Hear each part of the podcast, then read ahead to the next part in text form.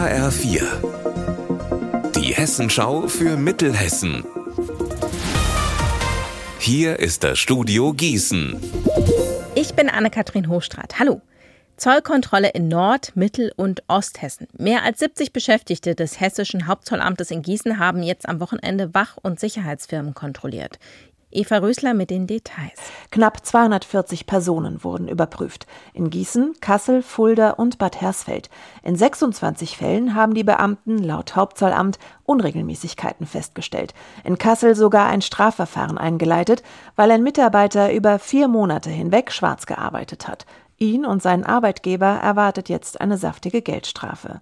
Die Zollbeamten haben kontrolliert, ob zum Beispiel der Mindestlohn beim Wach- und Sicherheitspersonal eingehalten wird oder eben, ob Arbeitgeber und Mitarbeiter ihre Sozialabgaben zahlen oder nicht. Von heute bis Freitag ist der Mühlbergtunnel in der Weilburger Innenstadt gesperrt.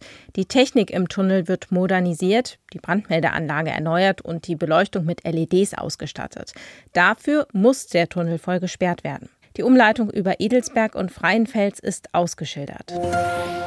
Butzbach feiert runden Geburtstag und nicht irgendeinen. Die Stadt blickt auf 1250 Jahre Geschichte in der Wetterau zurück. Bis ins Jahr 773 lässt sich nachweisen, dass es die Stadt gegeben hat. Marc Klug. Das feiert Butzbach jetzt eine Woche lang im Innenhof des Landgrafenschlosses. Heute Abend treffen Tradition und Moderne aufeinander.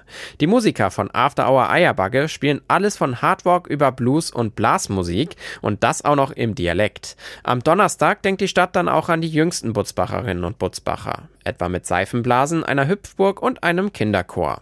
Die Jubiläumsfeier endet schließlich mit einem Appleboy-Fest am Samstag und einem großen Umzug am Sonntag.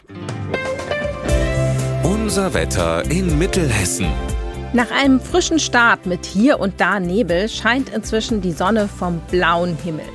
Dabei wird es spätsommerlich warm bei bis zu 25 Grad in Bodenrot und 28 Grad in Runkel. In der Nacht bleibt es meistens klar und trocken. In der Nähe von Gewässern bildet sich wieder Nebel.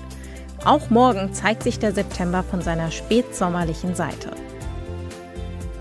Ihr Wetter und alles, was bei Ihnen passiert, zuverlässig in der Hessenschau für Ihre Region und auf hessenschau.de.